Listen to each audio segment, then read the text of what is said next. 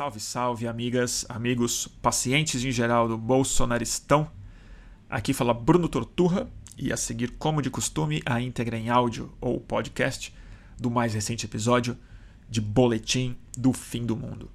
Esse transmitido ao vivo numa quarta-feira, dia 11 de março de 2020, uma data em que, infelizmente, é, sinto que já entrou para a história.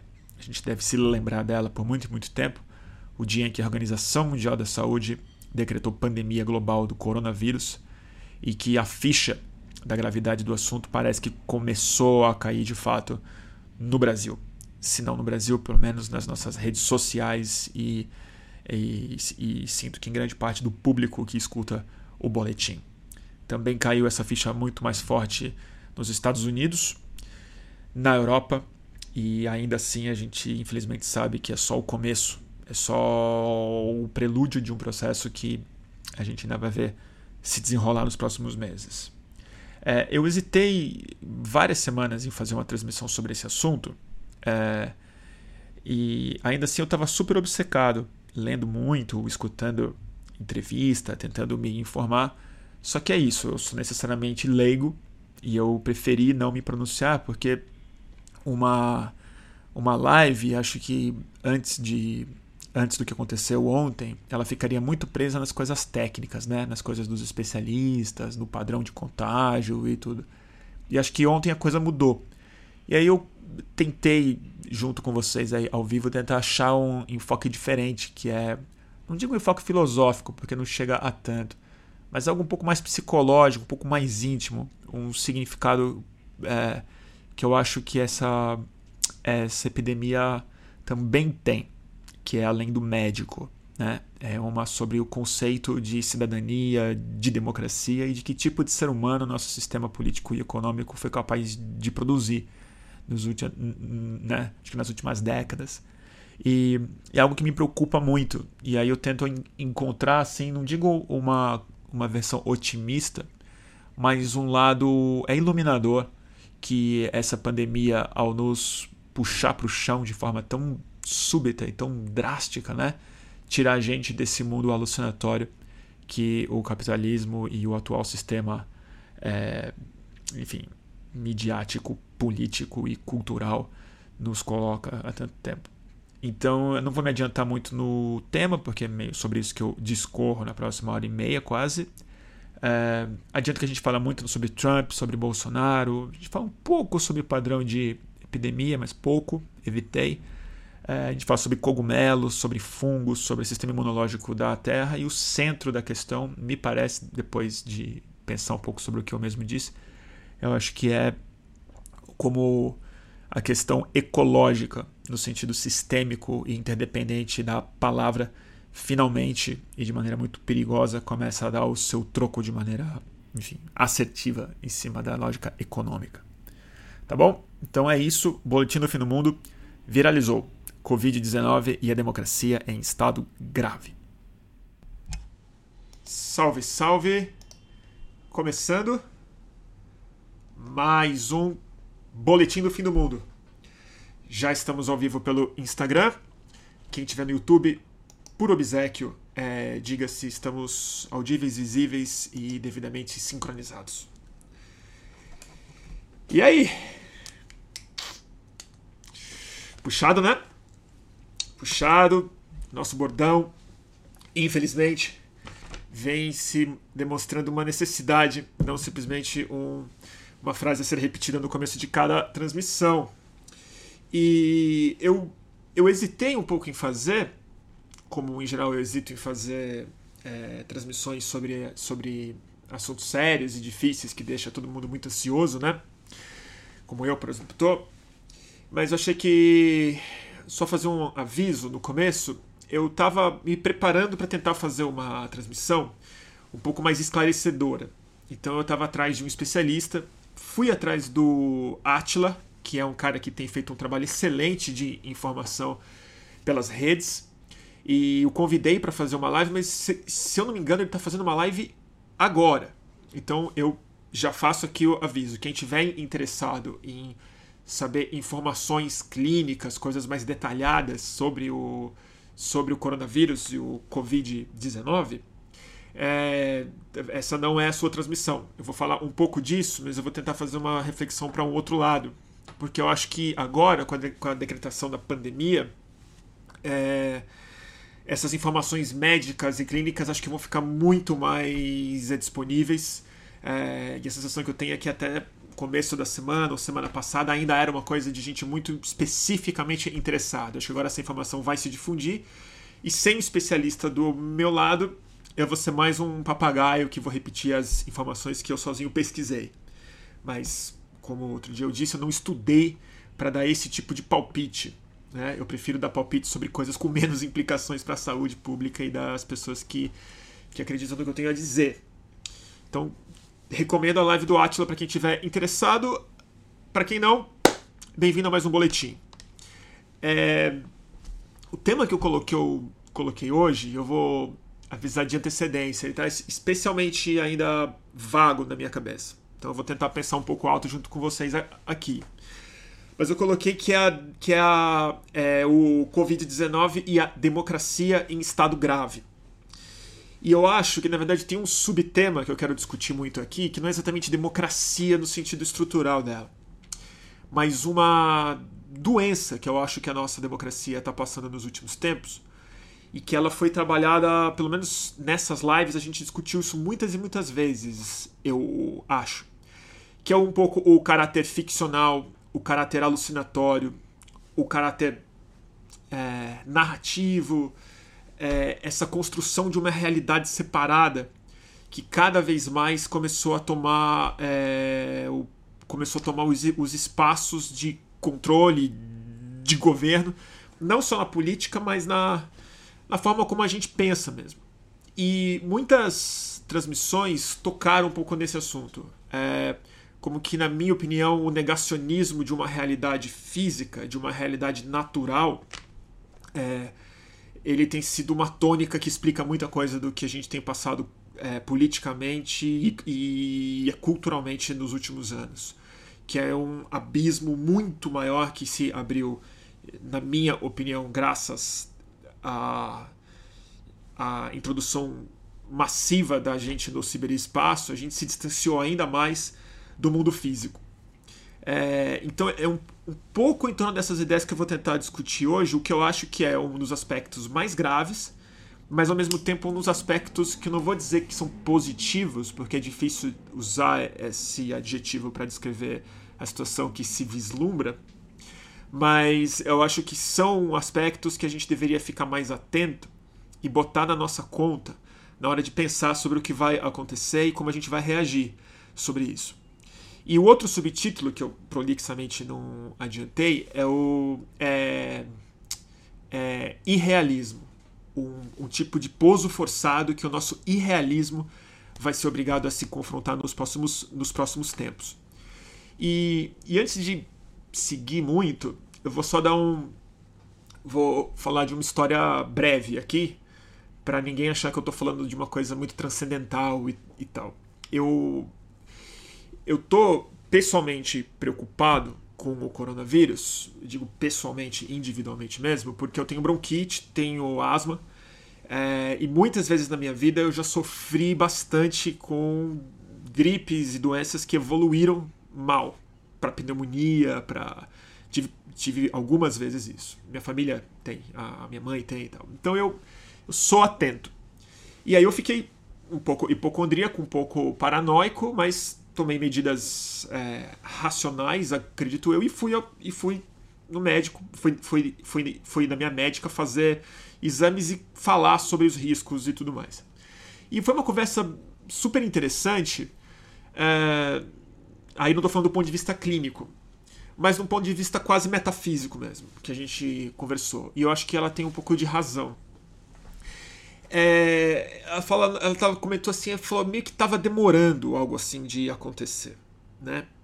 E na opinião dela e na minha também, é, ele tem um significado que não é exatamente um significado espiritual, porque eu não acredito que existe nenhum sentido é, maior nesse sentido narrativo, assim, algo que seja uma, uma que seja um alerta divino de alguma forma. Mas eu acho que ele é sim, ele faz muito sentido do ponto de vista biológico do que está acontecendo. E acho que a gente perde uma dimensão muito rápida quando a gente começa a falar sobre o, sobre, sobre o vírus, primeiro do ponto de vista econômico e depois meramente do ponto de vista clínico. Né? A gente separa essas, essas, é, essas é, duas instâncias e às vezes junta elas como se fosse um fenômeno só. Estrutura, procedimento, os riscos, os riscos o risco para a economia, o risco para a sociedade e tudo mais. E eu acho que a gente perde de dimensão algo que eu, novamente, venho reivindicando aqui há muito tempo, que é a gente perde a dimensão de que toda pandemia, todo fenômeno dessa, dessa, é, dessa é, natureza e magnitude, ele diz respeito necessariamente a uma questão é, ecológica e não econômica. E quando eu falo ecológica, eu não estou dizendo simplesmente meio ambiente, ambiental.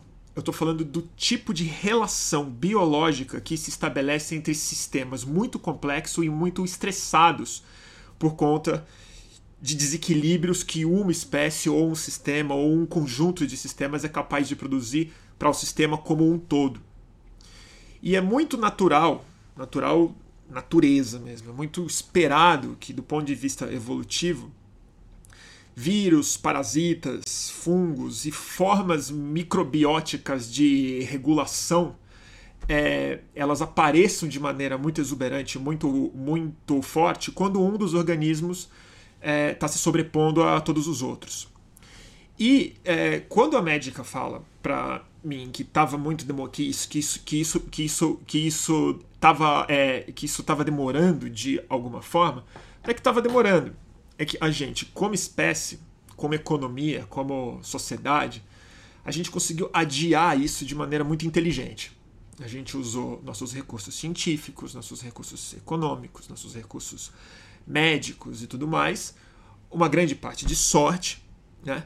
Mas nas últimas décadas, a, gente viu vários ensaios disso começando a acontecer. Alguns deles, os últimos mais graves, inclusive vírus da mesma família, né? como o SARS, que é a síndrome de é, respiratória aguda, né? e o MERS, que foi o mesmo tipo de vírus que aconteceu no, no Oriente Médio. Né? É, tô, tô, tô, me perdendo um pouco. Ah, e tô com uma. Né, fazer um merchan aqui fazer o que, né? A mais barata do mercado hoje é uma coroninha extra pra gente descansar, né? Mas o que eu ia falar é o seguinte: a gente está muito tempo contendo esse tipo de resposta ambiental que se dá naturalmente quando a gente aglomera muitas pessoas, quando faz pecuária muito intensiva, quando invade ecossistemas que não, não estão preparados há milhões de anos para receber a civilização ou, ou o tipo de animal que nós somos. E a defesa da natureza, como sempre, são seus vírus, os seus fungos, os seus parasitas, os seus insetos terríveis, né? essas coisas que acontecem sempre. E aí me veio na cabeça. É... Eu estou falando assim alto, mas depois eu vou juntar, juro. É... Esses dias eu estava tendo uma conversa também super interessante sobre fungos e os cordyceps. Não sei se vocês sabem o que os cordyceps são. Os cordyceps são, é uma família ampla de fungos e, e vários deles eles são especializados em parasitar insetos específicos. Né? Então não é que cada inseto tem o seu, mas em sistemas e tal, muitos insetos têm parasitas específicos, fungos específicos, que quando essa população de inseto cresce muito vira muito prejudicial ao sistema, pela própria natureza de super, eh, super é, exposição, esses fungos é, proliferam e pegam alguns e pegam essa é, espécie. O que, que o Cordyceps tem de especial, que eu acho que é uma ilustração interessante porque a gente está vivendo agora? O Cordyceps, alguns deles, são considerados os fungos que manipulam a mente de insetos. Vocês podem achar, tem vídeos interessantíssimos disso no Planet Earth da é BBC, mas no YouTube e tal vocês vão achar. Vou dar um exemplo. Tem uma formiga específica que o Cordyceps pega. Na hora que ela se infecta, o que que acontece? Antes dela é morrer, o fungo provoca alguma coisa no mini cérebro dela que ela enlouquece, ela sai do sistema automático que uma formiga faria, que é ficar na fila, trabalhar, voltar para o formigueiro dela. Ela enlouquece, ela sobe em cima de um lugar mais alto do que o formigueiro, ela se coloca em cima de onde as outras estão, ela morre, e aí o fungo faz um cogumelo a partir da cabeça dela, e esse cogumelo solta os esporos para infectar todas as outras. Olha que loucura. Então é uma manipulação mental que um jogo evolutivo produ produziu para que controla a, a mente de uma formiga para infectar as outras, né? Isso é tão bem resolvido dentro do formigueiro que quando formigas identificam que essa que uma foi infectada, o que acontece? Duas delas pegam essa infectada, tiram de circulação antes que ela enlouqueça mata ela e elas se matam antes de enlouquecer, que é para preservar a vida, da, a, a, vida do é formigueiro. Isso foi um exemplo, um exemplo anedótico. Mas por que, que eu usei esse exemplo? Porque eu acho que o grande, a grande questão que o coronavírus agora vai impactar, fora da saúde pública, fora da economia, fora do que a gente já vai discutir, a gente já vai ver isso acontecer, eu acho que ele vai nos obrigar a fazer possivelmente um processo reverso da formiga, que é um processo de sair de uma certa hipnose que a gente viveu nos últimos 100 anos, talvez. É, que eu acho que é um choque no irrealismo. Eu acho que a gente, como sociedade, a gente está vivendo num lugar tão etéreo, tão culturalmente estável, e tão incompatível com a realidade física dos recursos que eu acho que o lado, entre, entre grandes aspas, positivo, o lado que eu acho que a gente tem que prestar atenção como aprendizado e como fenômeno que vai se dar, é que esse modelo baseado numa segurança fictícia, numa segurança que é, que é baseada em promessas, e não na substância da natureza física material, mas são promessas narrativas, são promessas espirituais, são promessas econômicas e políticas. É um tipo de estabilidade que a estrutura democrática oferece, meio como ficção de uma democracia muito média, de uma democracia estabilizada num lugar de expectativas e possibilidades baixa, mas, mas, mas é culturalmente muito estável. E eu acho que isso é o que tá. É o que vai tomar esse meteoro na cabeça. E é a parte. Não digo que é a parte que me alivia, mas é a parte que eu acho, no fundo, interessante fora o caos. Né? E aí eu queria fazer um comentário sobre, naturalmente, o, os líderes principais que estão no comando do mundo hoje em dia. Um no mundo, que é o Donald Trump, né? que é o. É, e acho que os Estados os Estados Unidos vai ser o lugar mais crítico para a gente entender o que vai acontecer, porque já está bem espalhado e o sistema de saúde dos caras vai se provar muito pior do que o de qualquer país minimamente desenvolvido, inclusive o nosso, porque a gente tem um sistema público de saúde unificado, esperto, inteligente e que lida com esse tipo de coisa. É, e mas acho que, acho que daqui a pouco a gente fala disso. E o outro líder que nos interessa especificamente é o Bolsonaro, óbvio, né? que é a anta que está fazendo o cover do é, Donald Trump, repetindo que nem um papagaio gago mal interpretado o que o Donald Trump falou semana passada, que é só uma gripe, que não vai acontecer nada, que não tem problema, que pode chamar para manifestação, pode fazer tudo. Mas o ponto, o ponto mesmo não é esse. É que eu acho que do, da, da mesma forma que todo mundo, de algum, de algum jeito, está envolto nesse modelo cultural muito despregado das regras ecológicas, e a gente está muito preso nas guerras, nas regras econômicas, culturais e políticas, o Bolsonaro e o Donald Trump, isso são, isso são novamente temas que a gente vem discutindo aqui há, há meses já, eles são talvez as duas representações mundiais mais caricatas desse irrealismo como eles testam no limite mesmo, assim, como eles expressam no limite total como as alucinações, como a narrativa, como o irrealismo, como a ficção humana foi capaz de tomar as rédeas da sociedade de fato, foi capaz de produzir um contágio mental parecido com esse parasítico que eu estava falando antes, parecido com, com, com, fungos surreais assim que pegaram a cabeça das pessoas e a gente despregou, despregou de, do mundo, do mundo material.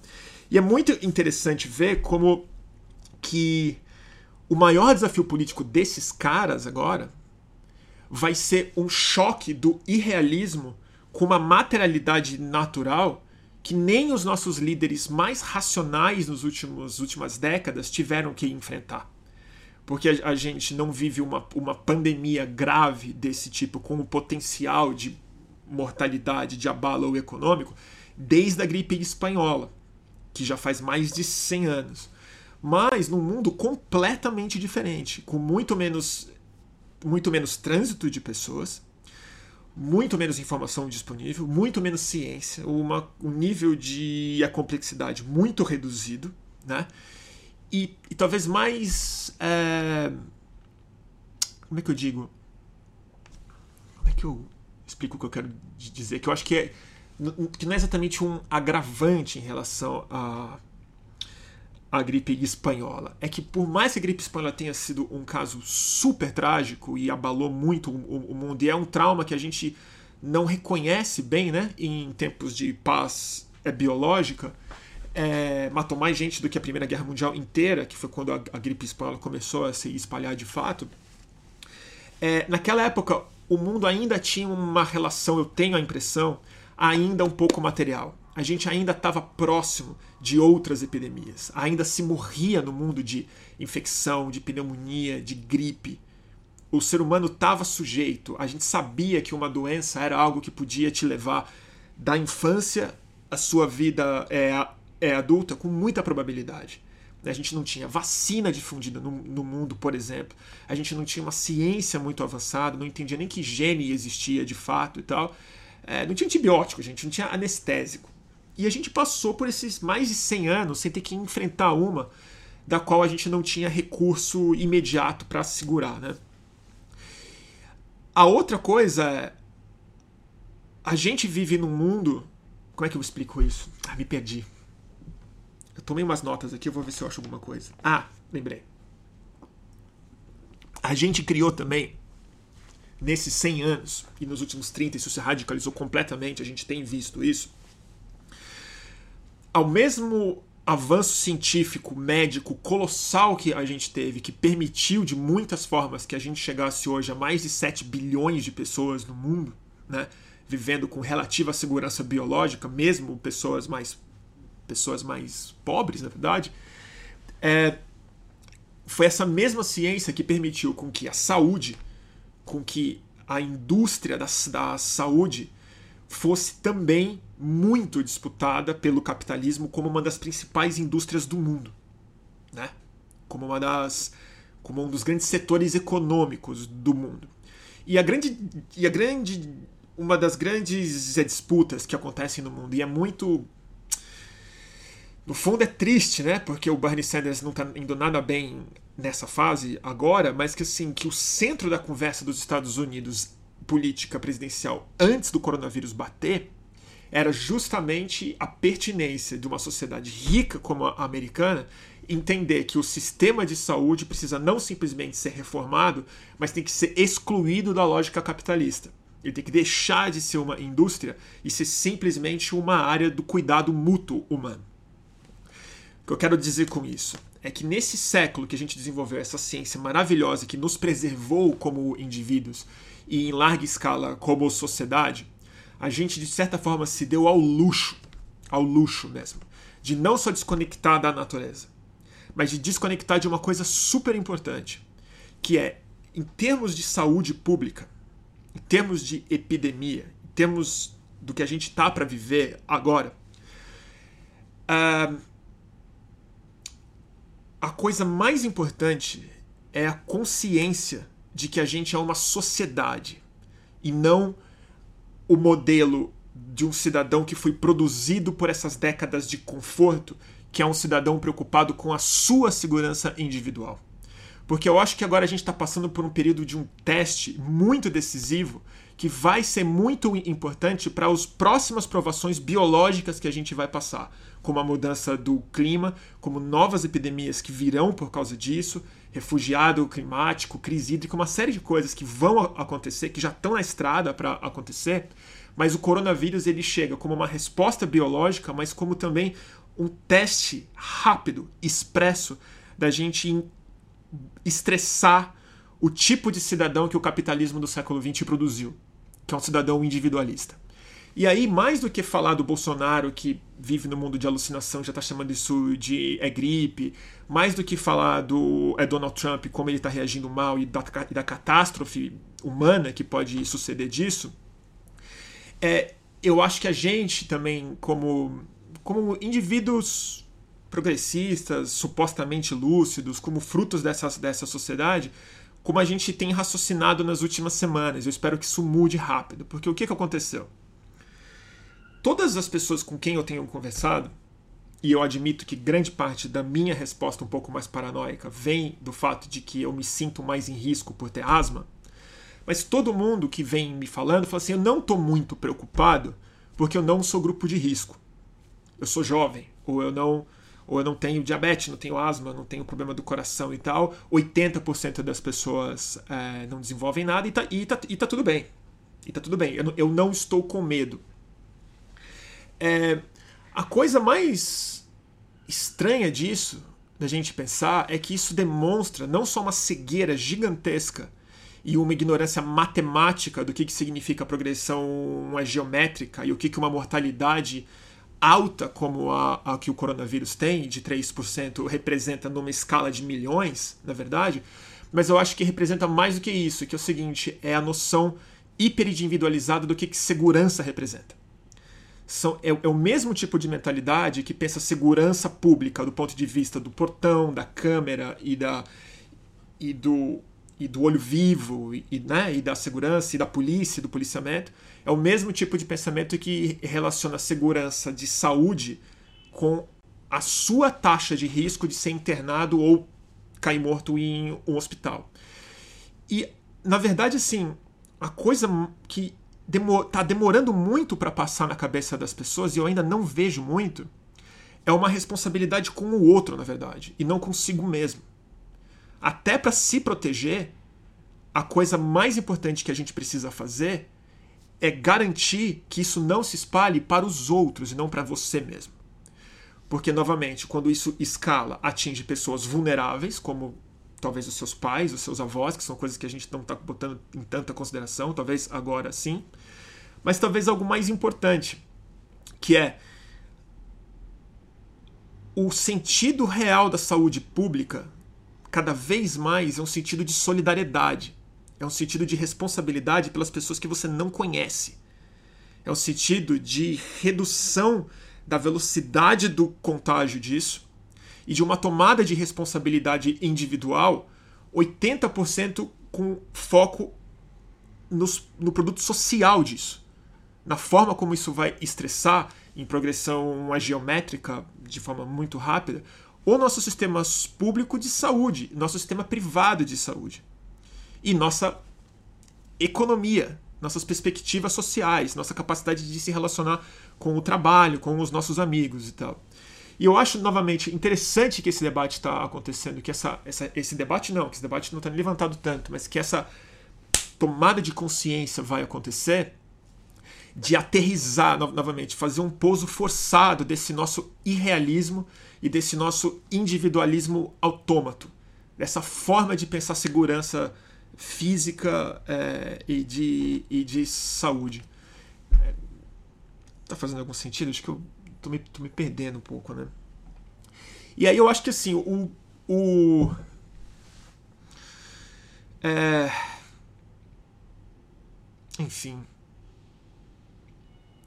Eu vejo, não digo com. com eu tô muito preocupado. E talvez eu esteja parecendo bem mais otimista do que eu, do que eu, eu tô. Eu acho que vai ficar sério o negócio. Acho que vai ficar sério mesmo. E acho que a gente já passou de um ponto, né? É, mas é. eu acho que a gente vai passar por uma aprovação cultural mesmo agora. E eu acho que o lado, novamente, não tem palavra melhor para falar isso, o lado, entre grandes aspas, positivo disso é que. Acho que eu. Eu pensar. Não, acho, acho, que, acho que eu descobri o que eu quero dizer. Vou fazer uma digressão e eu volto já. Grande parte desse irrealismo que a gente vive, dessa ficção maluca, dessas perspectivas prioritárias que a gente tem individual e coletivamente, de crescimento econômico, de um futuro estável, de uma promessa democrática aqui, de, um, de que o crescimento econômico vai resolver, de que as reformas do Paulo Guedes, ou de que, enfim, qualquer outra dessas ficções que a gente cria, é, eu acho que grande parte da, no, da nossa automação nos últimos tempos e do distanciamento gigantesco que a gente entrou não é simplesmente ideológico. Ela vem de um hiperfluxo de informação, de um tipo de violência neural de um tipo de quantidade de estímulo que a gente recebe 24 horas, sobretudo pelos nossos, pelos nossos smartphones.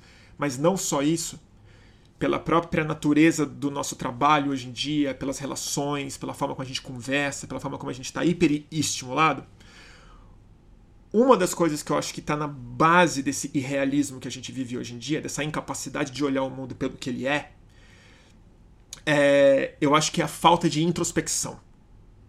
Eu acho que a gente matou nos últimos 20 anos, mas nos últimos 10 anos isso se radicalizou, a gente matou o silêncio, a gente matou o tédio, a gente virtualizou a maior parte das nossas relações e ao mesmo tempo criou uma simulação onde esse mundo real aqui físico ele é um palco para essas novas interações etéreas que a gente criou nesse universo.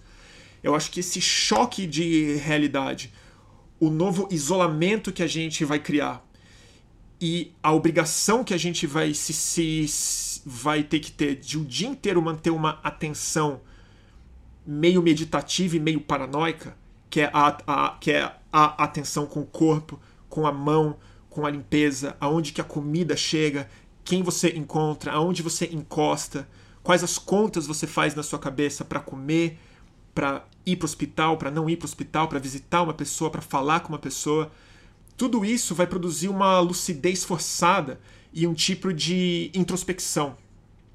Um tipo de reflexão que vai colocar a normalidade numa perspectiva não só nova, mas numa perspectiva tangível, numa perspectiva física.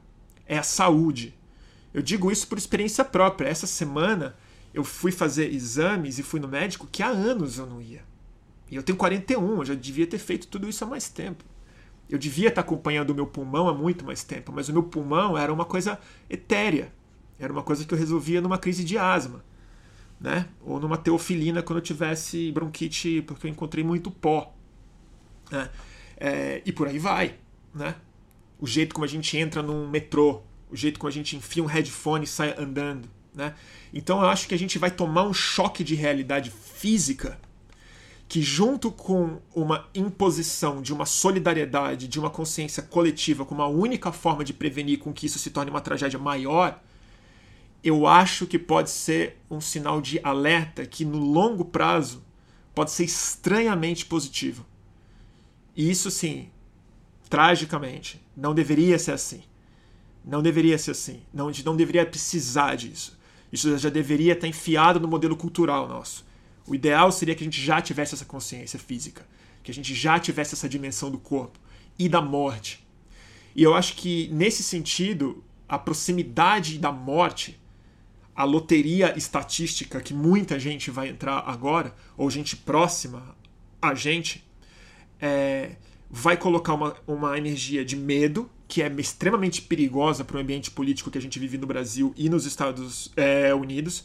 Eu acho que existem riscos enormes democráticos, porque situações emergenciais calcadas no medo e na proteção individual são perfeitas para gente que nem o Donald Trump, que nem o, que nem o Bolsonaro, usarem como oportunidades para acelerar o projeto autoritário de fechamento de dissidência de estado de exceção, que é o único jeito que um, que um narcisista burro, como os dois são, consegue se perpetuar no poder por algum tempo. Mas outra coisa é é exatamente o outro lado. é a destruição da, do automático.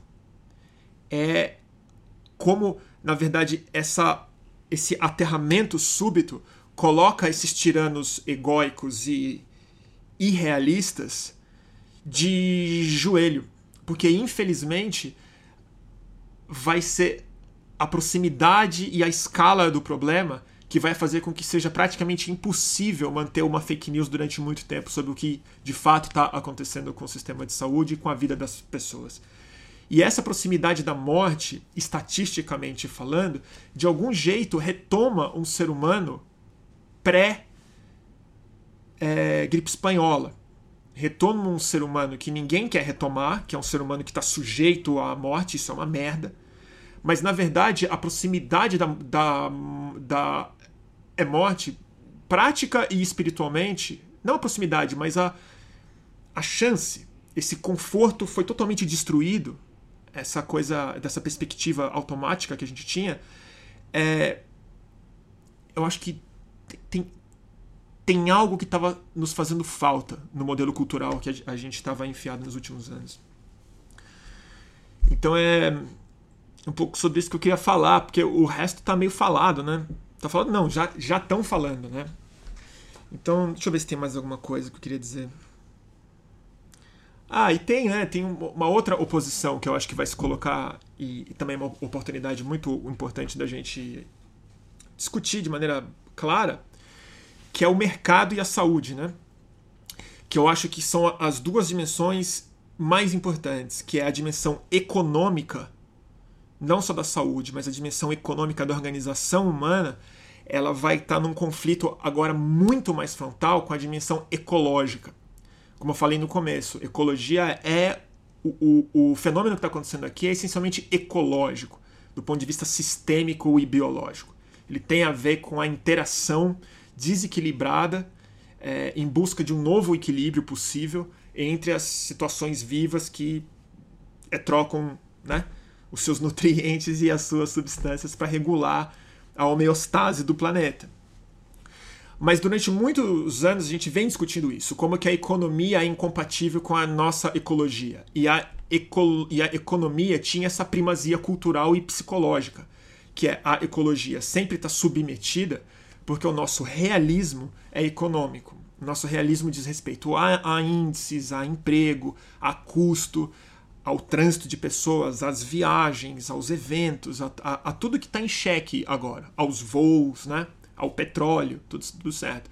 Só que agora a ecologia, num evento muito mais acelerado e muito mais extraordinário do que a escala longa da mudança climática, impõe a economia como a força que a economia nunca teve, que é a força do mundo real, do mundo material.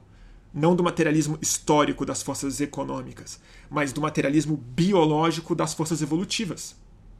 E eu acho que quando a gente vê um fenômeno ecológico se confrontando dessa forma com um fenômeno, com uma situação econômica, a gente ganha, eu acho, em perspectiva, se a gente olhar isso do ponto de vista evolutivo mesmo.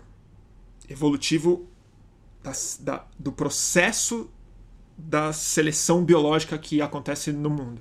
Que quando o ser humano entra, não é simplesmente seleção natural, não é simplesmente darwinismo.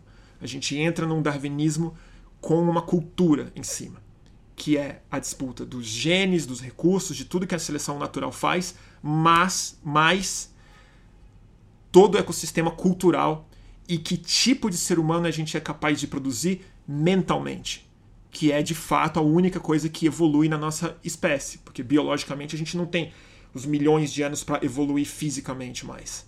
A gente só tem a cultura e a política para conseguir faz fazer isso. Então eu acho que esse choque econômico e ecológico agora com uma primazia ecológica vai ser muito difícil, vai ser muito trágico. A gente vai ter que ficar muito esperto eu espero estar errado. Eu espero que as perspectivas ruins não se realizem. Mas é essa perspectiva que eu queria trazer, evolutiva.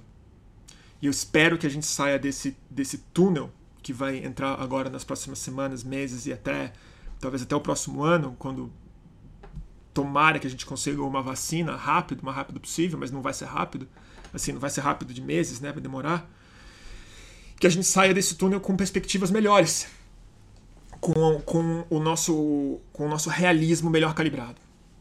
Esses são os meus, os meus votos para a pandemia de Covid-19. E aqui fica um brinde à Corona, a cerveja que está sofrendo também impactos econômicos terríveis na sua receita. Fez sentido? Fez algum sentido? Deixa eu ler um pouco o que vocês estão escrevendo aqui.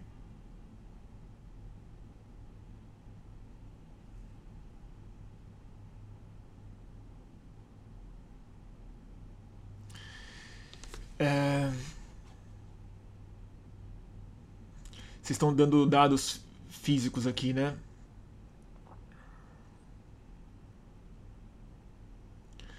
É. Gente, eu tô assim.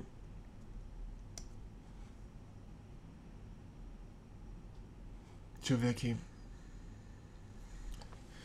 Então, vocês estão fazendo um monte, tem um monte de pergunta aqui sobre a sobre coisas específicas, né?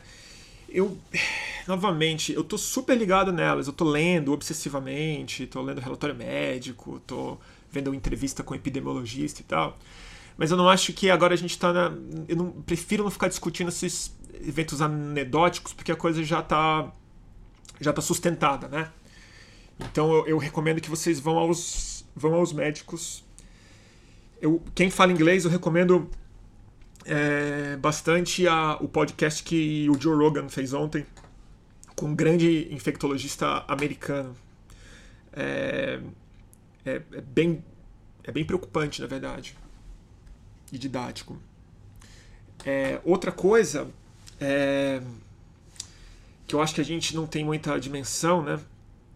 E eu acho que é uma falha educacional nossa mesmo, né? Eu acho que tá todo mundo discutindo uma questão clínica, né?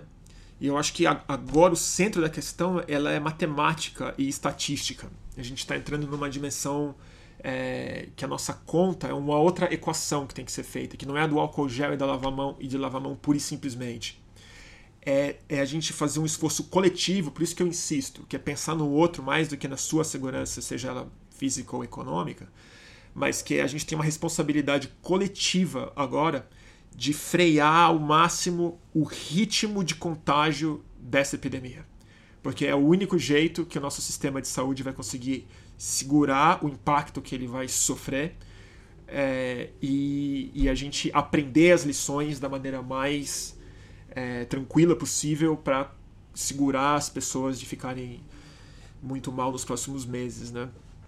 Então acho que é uma questão de não não é falar agora já foi, né, é, é, o, é o oposto disso. Agora que começou, a gente tem uma responsabilidade real de, se, de segurar. E acho que o que no Brasil a gente está especialmente atrasado em relação aos outros países, sobretudo aos Estados é, Unidos mesmo, que, que, que são um país que estão indo muito mal na prevenção e na cobertura. Eu acho que o Brasil tende a ser melhor em algum lugar, mas a gente não está se cuidando nada em evento público. Eu acho isso uma loucura que a gente ainda não está falando sério de cancelar show, de suspender congresso, de, de falar sério em manifestação, assim, jogo de futebol, não tá normal. Não pode. Não pode. É porque é uma questão estatística. Novamente, é uma questão estatística. Não é porque você pega, porque muito provavelmente muita gente vai pegar. A chance de eu pegar é muito alta. Mas qual que é a responsabilidade de cada um? É pegar o mais tarde possível e passar para o menor número possível de pessoas. Essa é a responsabilidade de cada um. E quando você entra num lugar público, a questão deixa de ser sanitária, pura e simplesmente, e começa a ser uma questão estatística. Ela começa a crescer exponencialmente a chance local de todo mundo pegar uma doença. Eu acabei de escutar é, aqui de que provavelmente teve um, um, um, um, caso muito sério em um casamento que aconteceu na Bahia. É, se não me engano, da irmã da Gabriela Pugliese, da, da famosa Instagramer é, fitness, né? Da, e que talvez tenham, acho que 38 pessoas contraíram no casamento, possivelmente de uma pessoa só, já confirmadas. Esse é o rumor que está acontecendo dentro já do, do WhatsApp e tal, e parece que é verdade. Então, é só para você ter uma ideia de como um evento social, essa altura do campeonato, praticamente dobra os casos do país. São é 38 novos casos em uma festa. Né? E como isso cresce em escala geométrica em seguida. E encurta muito a nossa janela de reação e de, e de, é, e de tratamento. Então, assim, se eu tiver que fazer algum serviço de utilidade pública aqui, lamentavelmente é o que eu tenho falado para a maioria das pessoas que eu conheço e com efeitos pífios, que é assim. Não tá na hora de ir no cinema, não tá na hora de ir no teatro, não tá na hora de ir em show, não tá na hora de ir em festival, não tá na hora de ir em jogo de futebol, não tá na hora de ir na igreja. É, tá na hora de é, se, se, é, se resguardar, ficar entre as pessoas que você confia e tal, e se higienizar bem e observar. Cuidar da saúde, dormir bem, comer bem e desinflama os seus brônquios na medida do, na medida do possível. Eu já, eu já cortei queijo. O que mais? O Kiko tá falando aqui, ele trabalha em aeroporto. A galera tudo usando máscara. É, eu sei.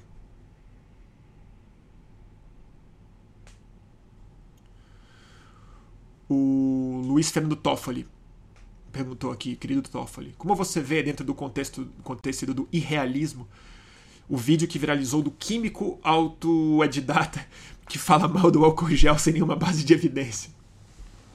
Pois é, né, Toffoli? Eu acho isso, eu acho que a gente criou, um, a gente criou uma hiperrealidade, né?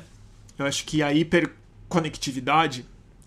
É, e é engraçado, né? Porque a gente vive numa cultura em que os fenômenos de comunicação, os fenômenos que representam hoje o que antigamente era uma manchete, era uma capa de revista, era uma chamada num é noticiário estampada em letras garrafais, o equivalente do mundo hiperconectado é algo que viraliza, é algo que viralizou. Nenhuma capa de revista tem o poder de uma informação, de um meme, seja ele real, seja ele falso, seja uma entrevista absurda ou seja algo muito interessante, do poder de viralização. Né? E o que eu acho que essa cultura de hiperconectividade, cujo, cuja, cuja medida de sucesso e de relevância se mede por uma dimensão epidemiológica informativa, quer dizer, é, é uma informação que se espalha de maneira semelhante a uma epidemia virótica, né? ela provoca mentalmente, eu, eu acho, uma, uma é, hiperdimensão. Uma dimensão que ela é simplesmente mental, que ela se desprega absolutamente dos fatos, porque o ambiente informativo ele está sobre outras regras cujo elastro não é mais a checagem, mas um tipo de buzz, um tipo de barulho, um tipo de relevância que você ganha com um lastro completamente diferente. E acho que de mil formas isso gera efeitos bizarros, por exemplo, como um químico autoedidata que que nega o álcool gel como, como, um, como um fenômeno crescente de terraplanismo, mas numa dimensão bem mais tangível, o próprio Bolsonaro. O Bolsonaro ele é fruto de uma hiperrealidade. Ele se tangibiliza, ele tem, ele tem consequências muito reais no mundo material, nas árvores, no corpo das pessoas, na política, no poder, na saúde mental de muita gente. Mas a estrutura informativa que sustenta ele, a pessoa dele e em grande medida, o voto nele é uma hiperrealidade completa, que, que é diferente de uma mera ideologia clássica, fascista, mentirosa. Ela diz respeito a uma consequência de um mundo que se conversa, de uma lógica de viralização, de perfil, né? E eu acho que é isso, assim, é, os perfis agora vão ter que se lembrar que eles têm uma dimensão corpórea física, né? E aí é isso, é evidente que esse químico vai falar besteira, igual tem muita gente falando besteira sobre o coronavírus e vai ter muito charlatão que vai vender, enfim, chá de. chá de.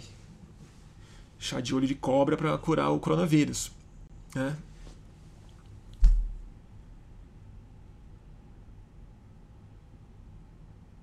A NBA foi cancelada, é isso? Que loucura.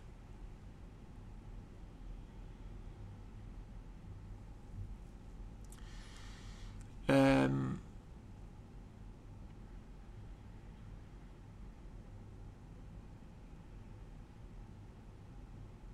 vamos ver. É isso aí, turma. O que mais? O Trump acaba de anunciar, diz, diz Andréa Neves aqui, em cadeia mundial sobre medidas para conter a pandemia do coronavírus. Tomara que sejam medidas racionais. Eu não confio muito nele, não, né, gente? Que loucura o Donald Trump. A gente entregou o mundo pro Donald Trump nessa pandemia. Que doideira, cara. Que doideira. Que doideira. Eu acho que os Estados Unidos vai ser talvez bem pior do que o Brasil. E eu lamento, lamento, porque, puta, minha família toda tá lá. Acho que minha mãe tá assistindo. A mãe mora na Califórnia. Tô super encanado. O Renato tá perguntando aqui. O Tom Hanks tá com coronavírus? O Tom Hanks e a mulher tá com coronavírus. Meu Deus, gente. Caralho, que loucura. O Renato tá perguntando por que esse vírus. Ele não entendeu porque esse vírus é pior do que o H1N1. Ah, eu não queria entrar nessa, porque eu falei que eu não queria entrar muito na questão técnica. Mas assim, tem várias coisas que ele é pior do que o H1N1, Renato. Primeiro, não é uma gripe. É uma síndrome é, respiratória potencialmente aguda e muito séria e severa. Ela tem é um outro tipo de vírus, é uma outra família. Ela dura muito mais tempo nos casos sérios e ela tem uma taxa de mortalidade de 10 a 15 vezes maior do que a do H1N1, por exemplo. 10 a 15 vezes maior só a taxa de fatalidade. Mas a questão mais importante não é nem só a taxa de fatalidade, que em si é alta, e novamente, tão alta quanto a da gripe espanhola. Tá? É outra dimensão disso, que eu acho que é algo que a gente está relaxando e na verdade é um dos aspectos mais graves do vírus, que é o seguinte. Tem muita gente tranquila porque fala 80% dos casos é só um resfriado, então não tem por que se preocupar, tem só poucos casos graves. O fato da maioria das, dos casos ser de fato leve faz com que as pessoas que estão sintomáticas, ou pior, assintomáticas, sem os, sem os é, sintomas, mas ainda assim passando vírus, circulem. Continuem trabalhando, fazendo suas coisas, indo, traba indo trabalhar, indo para o metrô, indo para o restaurante, tocando a própria vida se tem uma, entre aspas, vantagem de uma gripe muito forte, é que a gripe te derruba. Então você pega a gripe, você não fica uma, você não pega um HN1, um H1N1 levinho. Você deita. E quando você deita, você tende a parar de transmitir para muito mais gente. Outra questão é o tempo muito maior de duração. É, quando você tem um caso grave, você pode ficar muitos dias, em alguns casos às vezes um mês, duas semanas, três semanas, dez, dez é, dias, precisando de internação séria. E o caso dela ser mais contagiosa e estar tá escalando muito mais rápido do que uma epidemia de H1N1, que, diga-se, nós temos é, vacina, e uma imunologia mais conhecida do nosso próprio corpo faz com que o coronavírus seja durante pelo menos esse primeiro ano a gente não tem muita defesa e não tem muita forma de lidar, a gente não sabe quais remédios vão, é, vão é, funcionar. E se de fato se confirmar os 15 a 20% de casos graves que precisam de informação, quando isso escala numa dimensão de milhões de pessoas que provavelmente vão pegar o resfriado simultaneamente, é, não vai ter leito para esses 20% de pessoas. E aí a mortalidade pode subir muito. Porque a gente esquece de uma coisa que é também duro de falar, mas é a taxa de mortalidade da gripe espanhola era semelhante à do coronavírus, talvez um pouco mais alta. Mas naquela época, a gente não tinha UTI, não tinha respirador, não tinha, é, não tinha asepsia, não tinha antibiótico para os casos de pneumonia grave que apareceram. Não tinha dreno, não tinha tubo tanto é que a maioria das pessoas que morriam de gripe espanhola, é, pelo, pelo, menos os é, jovens que morriam muito de gripe espanhola, não era nem pela gripe, era pela resposta imunológica. Era tão forte, o, o seu corpo reagia tanto, que você sufocava no próprio catarro. Você enchia o seu pulmão de catarro e não conseguia respirar mais. Hoje em dia é difícil se morrer disso, porque a gente drena esse tipo de coisa. Então, a gente está com uma taxa de mortalidade de 3%, parecida com a gripe espanhola, só que com pessoas na UTI, no respirador. Então, na Itália, a gente está vendo subir rapidamente o número de mortos, proporcionalmente falando, porque está acabando o leito, infelizmente.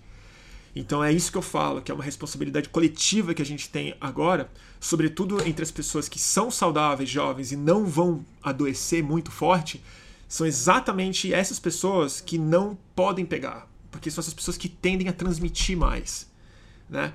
Então assim, se você é um jovem pegar o coronavírus, você está você tá relaxado em ir no show, em fazer as suas coisas, mas você vai passar pro seu avô, entendeu?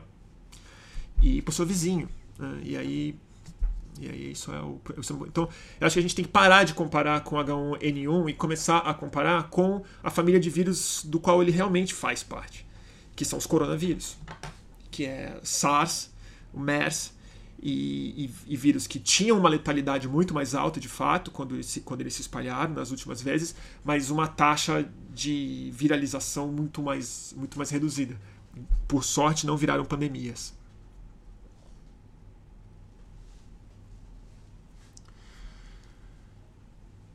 E é estatístico, né? Assim, é, 3% de uma amostragem pequena é pouco. Você fala, ah, morreram 5 mil pessoas, 2 mil, é, é, já é bastante, mas, mas são números que a gente administra na nossa cabeça como algo que acontece. Ah, a gripe mata mais, né?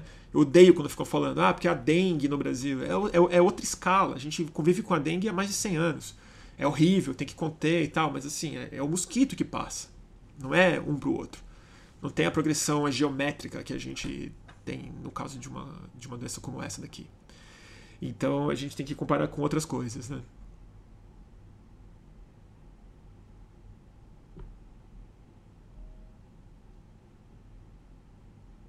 Vamos ver.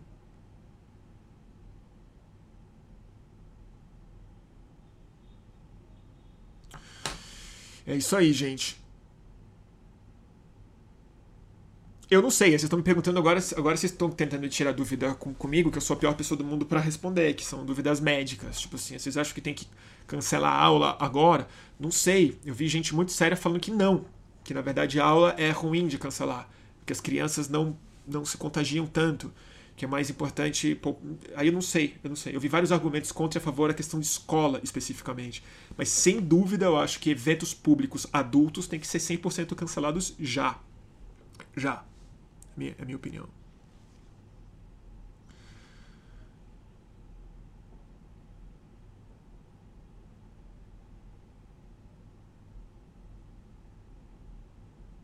Vamos ver.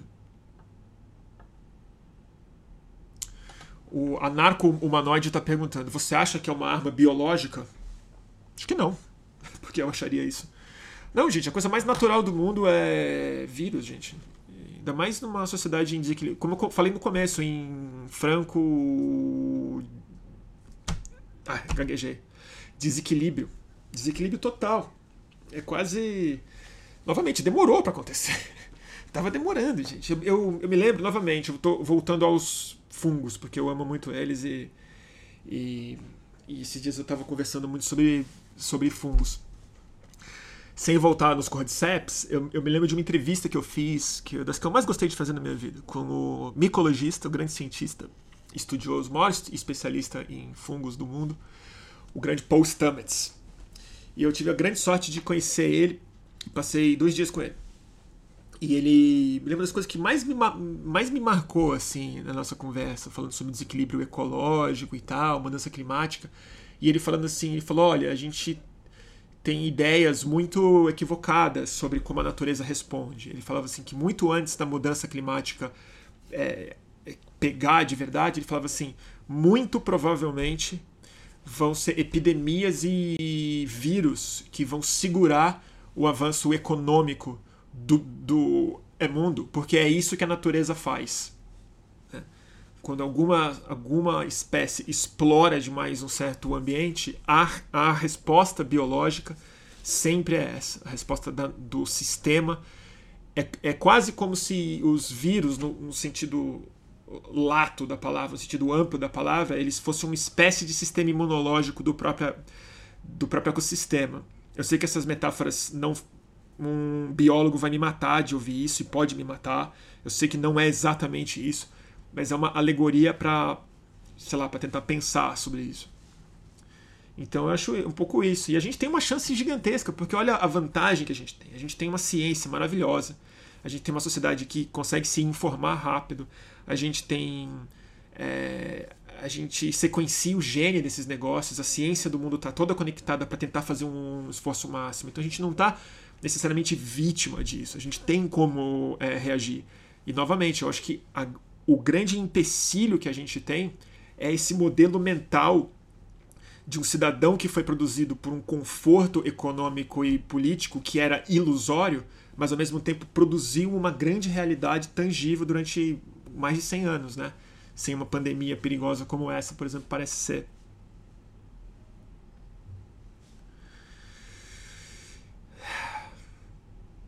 Que mais?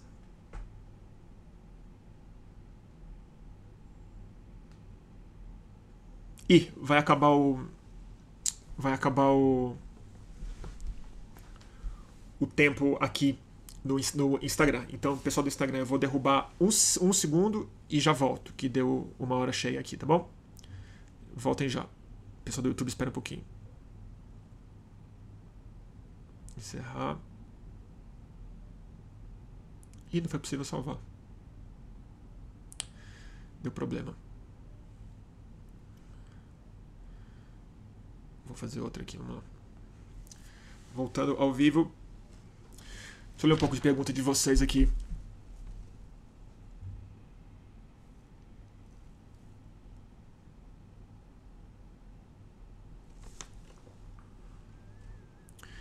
É, o Trump cancelou todos os voos com a Europa. Que doideira, gente.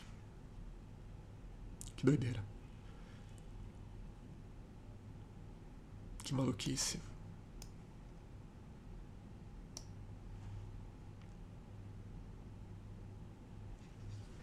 Tá bom, gente? Eu, vocês estão me fazendo muito. Vocês estão me fazendo muitas, muitas perguntas que eu não me sinto muito à vontade para responder. Porque, como vocês sabem, eu gosto de dar palpite assim. Palpite irresponsável, né? Então, pergunta clínica, essas coisas que tem que ser feito, eu não vou responder. Porque parece que tem uma menina que chegou aqui agora.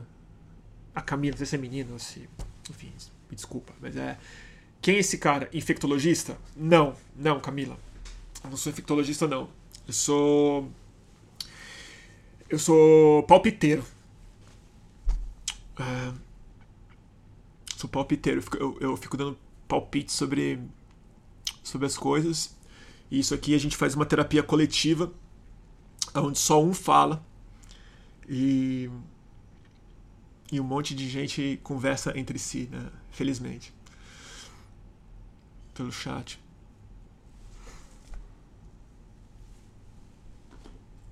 Um, que mais?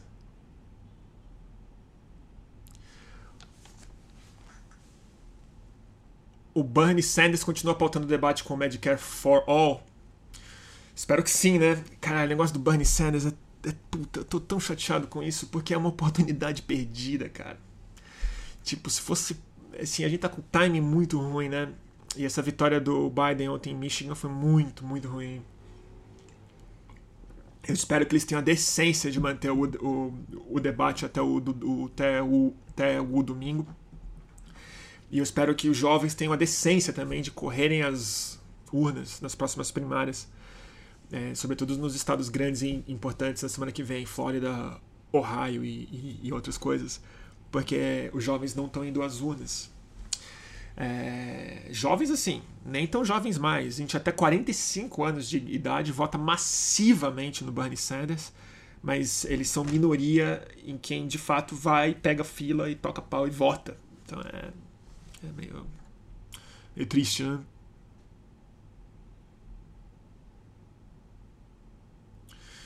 Pois é, eu acho bem difícil o Sanders, é, o Sanders conseguir.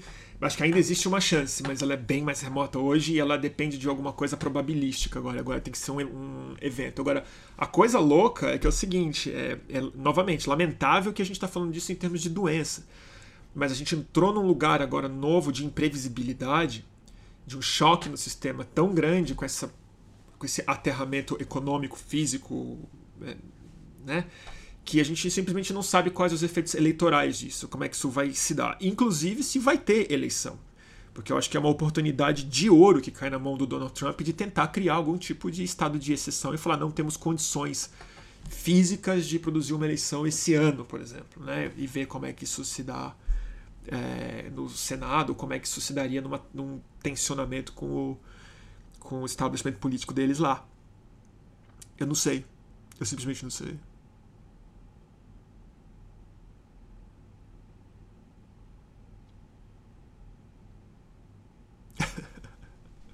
Ah, a Camila já sabia que sabia que era, que era. Desculpa, Camila. Não, eu tava falando do Paul Stamets. Não, ele é micologista, ele é cientista, estuda fungos. Autor de vários livros maravilhosos. O mais importante dele chama Mycelium Running, que é um livro. Vou até escrever aqui, todo mundo deveria ter esse livro. Mycelium Running, do grande Paul Stamets. Tem várias. Tem, tem um TED dele que é, que é legal, mas eu, eu, eu prefiro as palestras longas dele. O TED dele chama Seis Maneiras como os cogumelos podem salvar o mundo. E eu juro, não é uma não é uma uma forma exagerada do que de falar. É... Tá bom, gente? O que mais, hein?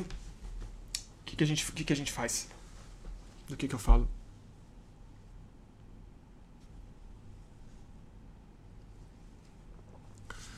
O que, que a gente fala? Eu não vou falar muito do Bernie Sanders hoje, não. Não quero. Fiquei muito chateado ontem. Tem muita coisa para falar, mas ainda quero, quero observar. Quero observar. NBA cancelou, né? Que doideira, gente. Deixa eu, deixa eu fazer o seguinte: uma coisa que eu nunca faço quando a gente tá fazendo transmissão ao vivo. Deixa eu entrar no Twitter e ver o que tá acontecendo. Putz.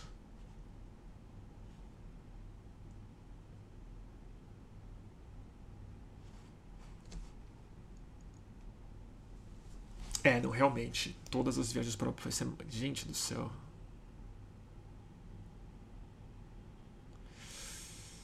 Uh.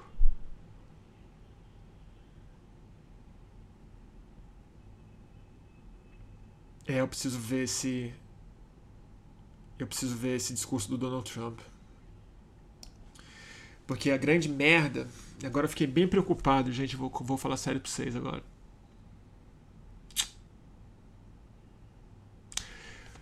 Eu li aqui que quem escreveu o discurso do Donald Trump foi o Stephen Miller.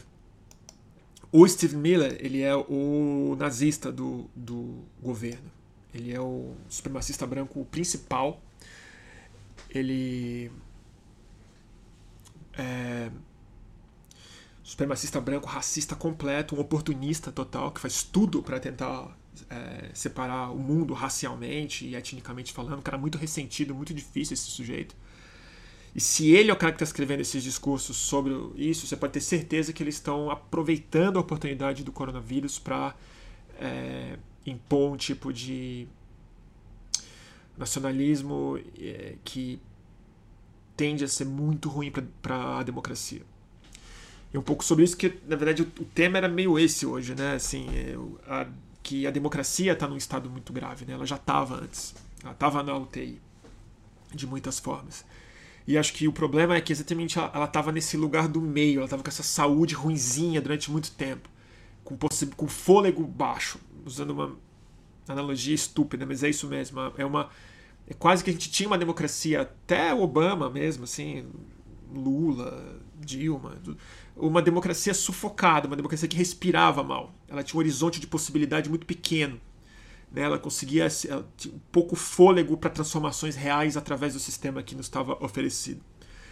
E o que foi colocado no lugar, o que está sendo colocado no lugar é uma negação do sistema em nome de promessas narrativas e alucinatórias muito fortes, como a do Donald Trump e a do Bolsonaro, por exemplo.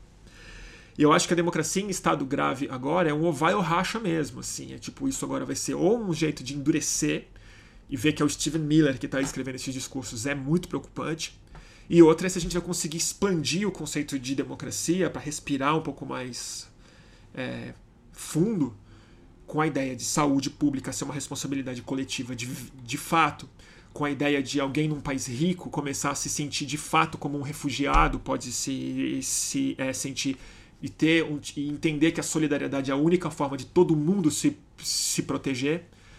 Mas é é um dia preocupante, né? Um dia muito ruim. E espero que a gente ache lucidez aí. Bom, vou sair do Twitter, senão, senão, não, senão não consigo mais falar. Uh, difícil, né? Difícil. Puxado. Puxado. Ó, o Trump chamou de vírus estrangeiro, vírus chinês, disse o Eduardo. É o discurso do Steven Miller. É o discurso do Steven Miller. Já fizeram uma plataforma para as eleições desse ano. É, é isso aí. O, eles estavam ensaiando isso, né? Eles estavam chamando de Wuhan vírus, né? Vírus de Wuhan. E acho que vai ser isso que a Fox News vai tentar passar nos próximos meses. Que é o vírus chinês. Pois é, né? Baixo astralizou esse Steve Miller aí, viu? Te falar. Baixo astralizou. que mais? Estão pedindo para falar sobre o a crise econômica. Não, não, não vou falar, gente. Tem que chamar um. Tem que chamar um, um economista para falar. Tenho a menor ideia. Eu acho economia uma abstração, assim. Eu acho um grande banco imobiliário. Quando, quando eu vejo que realmente, assim. Não, porque os analistas do mercado acham isso e aquilo. Eu sempre achei bizarro. Todo mundo aqui que escuta meio que concorda um pouco, né?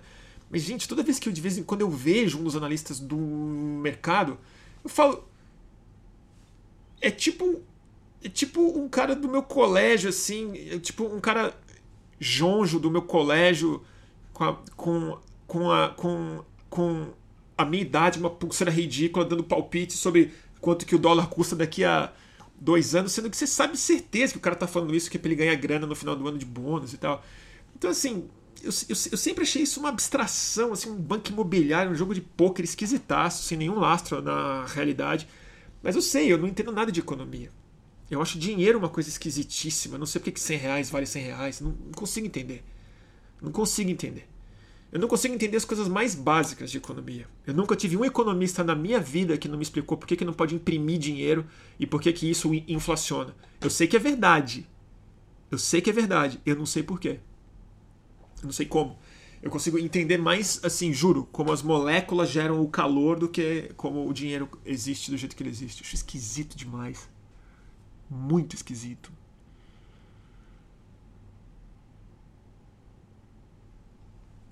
Mas deve ter sentido, né? Minha amiga Laura Carvalho, pessoa séria, inteligente, professora. Evidentemente, os países estão aí funcionando, dinheiro, dinheiro vai para um lugar para o outro. Não me pede para explicar, juro por Deus. Não me pede.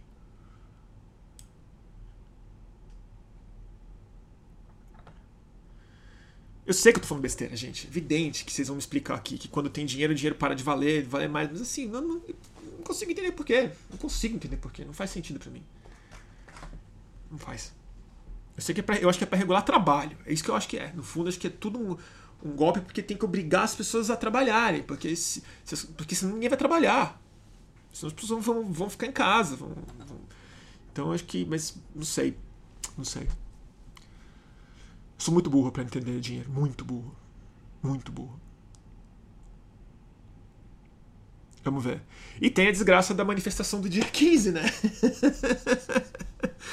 que puta que pariu, né, gente? A turma vai lá tossir na cara do outro mesmo. que, que eu vou fazer lá em casa? O que, que eu vou dizer, gente?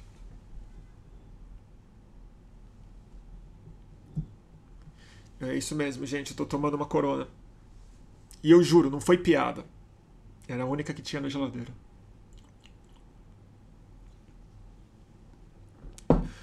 Tá em promoção.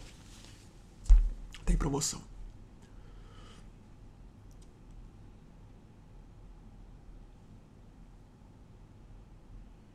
Eu sei que tem um monte de piada possível de ser feita com, com a turma lá do dia 15, mas assim.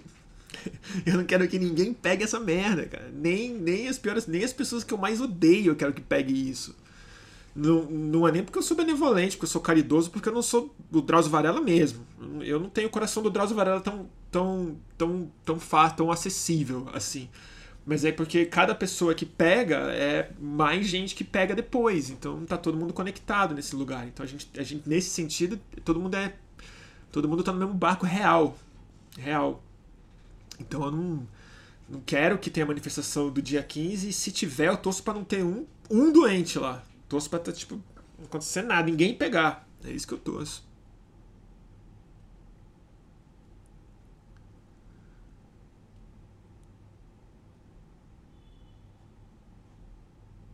Vai ter passeata pela Marielle também. Pois é, eu, gente, eu não vou. Eu não vou. Lamento dizer, mas eu não vou não. Não vou em show, não vou no. Não vou no Tom Zé, não vou no, Não vou. Não vou não.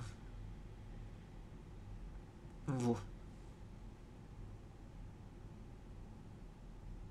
Não vou. Tá bom, gente? Que mais? Acho que chega, né? Acho que já falei bastante hoje. E. Que mais? Tem que, tem que indicar livro e filme, né? Eu não pensei muito o que, que eu ia indicar de livro hoje. Bom, tem o livro do querido Paul Stamets, né? Que eu ia indicar. Cadê? Outro dia eu procurei e não achei. Tá por aí. My City Running. Putz, não tá, não tá acessível. Eu tirei a minha mesinha aqui do, do lado que tava uma pilha de pilha do livro que eu tava olhando recentemente, tô sem. Deixa eu ver. Tem que ser um livro mais alto astral, né? Não pode ser um livro de epidemia, pelo amor de Deus. É... Caramba, devia ter pensado antes. Vamos fazer o seguinte: vocês têm alguma dica legal para dar? Vocês têm alguma dica legal para dar?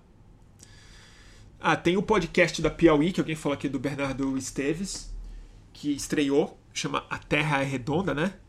Que é o podcast de ciência da Piauí, que tem feito podcasts ótimos, como vocês talvez saibam. E, e o Bernardo Esteves é um grande repórter e há muito tempo na Piauí ele é também especializado em assuntos científicos e ambientais. E, eu confesso que eu não ouvi ainda o podcast dele, mas eu, eu já posso recomendar, porque o Bernardo é um cara muito, muito legal, muito sério, muito, muito, muito boa praça e a Piauí produz ótimos podcasts. É, tô tentando pensar um livro legal aqui, gente, que difícil. Tô meio, meio sem ideia. Eu recomendei esse do Paul Stamets, né? Ah, eu vou recomendar um livro bem espiritual, então, espiritual. Aqui, ó. Vou recomendar dois, vai. É, recomendar dois. Um é do querido é, Alan Watts. O, eu amo gosto muito dele. Alan Watts é um. Não dá pra falar que ele é bem um mestre budista, zen taoísta, assim. Ele, ele foi um dos pioneiros mesmo, assim, na época dos Abitniks, depois nos anos 60 e entrou nos anos é, 70 com tudo ele é o extremo ocidente encontrando o, extre o é, oriente espiritual. Um cara que tomou muito psicodélico, mas entrou muito profundo na filosofia muito comum entre as tradições místicas. Ele é um grande intérprete dessa, desse caráter alucinatório e é, irreal que define não só a civilização, mas sobretudo a consciência e a linguagem, a forma como a gente separa o mundo em nomes, né?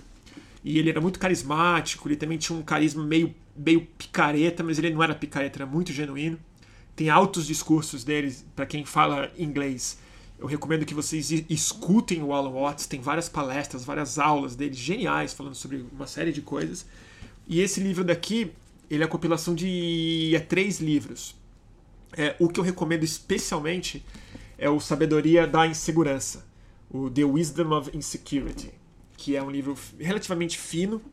É o do. É, deixa eu ver até de que ano que é. E ele começa falando nos anos 50, para você ter uma ideia, o primeiro capítulo, que é muito bonito, que é a idade da ansiedade. Ele já começava a intuir nos anos 50, 51, gente, veja bem, 51, chamando da era da ansiedade. Mal, mal sabia o seu Alan Watts. Isso antes de tomar LSD e tudo mais, né? E, então recomendo muito a Sabedoria da Insegurança. Alan Watts. E o outro não é exatamente um livro, é um tema. Esse livro aqui ele, ele é muito legal, mas ele, ele é muito para gente que é nerd desse assunto. Que é o seguinte: chama Cogumelos, Mitos e Mitras.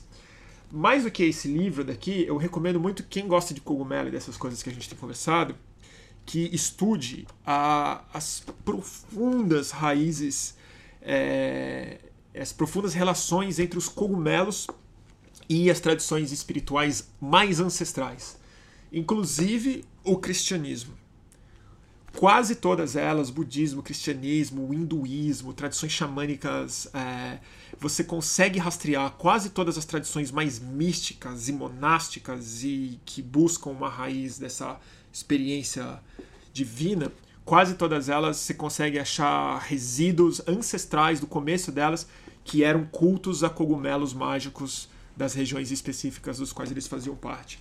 Então, mais do que esse livro daqui, tem uma, uma ampla, um amplo espectro de pesquisas e de estudos e de reportagens que acho que são muito interessantes de pensar é, é, enquanto a gente vai estar em casa contido, né? saindo menos, talvez a gente vale a pena a gente, enfim, é, ler mais sobre essas coisas, né? O mundo já foi tão, já foi tão diferente que vale a pena a gente, agora que ele vai ficar bastante diferente, a gente se lembrar disso, né? Tá bom? Então, então é isso, turma. Agradeço muito a agradeço muito a a preferência. Quem quiser, quem gostar do trabalho que a gente faz no Estúdio Fluxo e nos boletins do fim do mundo, é, temos o Catarse, para quem quiser apoiar, catarse.me barra mantenha, underline o, underline fluxo, mantenha o fluxo no Catarse. É, é assim que é, a gente mantém essa, essa live de pé. Tá bom? Turma, muito obrigado e até a próxima. Acho que na semana que vem a gente faz mais um. Espero que com. Vou tentar chamar algum convidado, alguma convidada pra gente discutir outras coisas. Tá bom? Beijo, brigadão. Eu vou aqui.